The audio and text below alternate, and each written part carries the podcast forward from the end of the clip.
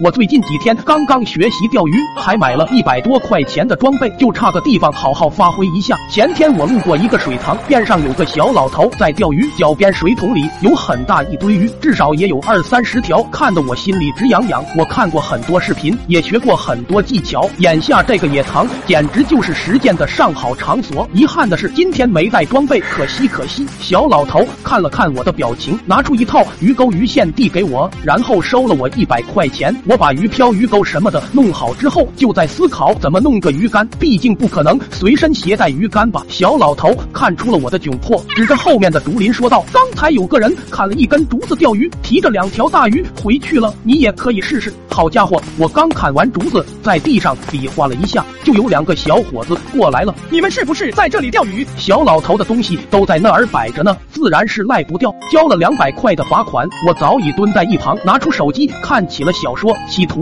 从这场风波中脱身，没想到两人罚款之后又看向我，问我是不是带竹竿来钓鱼的。这我能承认，这竹竿可不是我带来的，这是我刚刚砍的，也不是拿来钓鱼的。精神小伙又开口了：“砍竹子罚款五百。”说完拿出一个收款码，我立刻求饶：“别啊，我真没钱了，现在连看小说都没钱，哪里交得起罚款啊？没办法，在别人的地盘，只能乖乖交钱。”我扫码之后，小老头的裤裆里传出声音。支付宝到账五百元，他喵的，你个糟老头子！我以为你在钓鱼，结果你真他喵的在钓鱼。没一会儿，老头又拿出五百现金给我，说刚才只是跟我开个玩笑。这两个小伙子也只是他的朋友。接过钱的我心里美滋滋。老大爷又说自己要去方便一下，让我帮忙看着鱼竿。我毫不犹豫的就答应了，然后坐在小板凳上哼着小曲儿，人生惬意不过如此。很快，几个穿着制服的人过来了，说我违法钓鱼。一条鱼罚款一百，然后开始数水桶里的鱼。我赶紧说这不是我的，是一个糟老头子的。但是放眼望去，哪里还有老头的人影？没想到等我再次交完钱出去，就看见刚才罚款的人和小老头坐在一起，有说有笑，好像说就今天遇见了个傻子。我四处看了看，哪儿有傻子啊？怕不是这小老头疯了吧？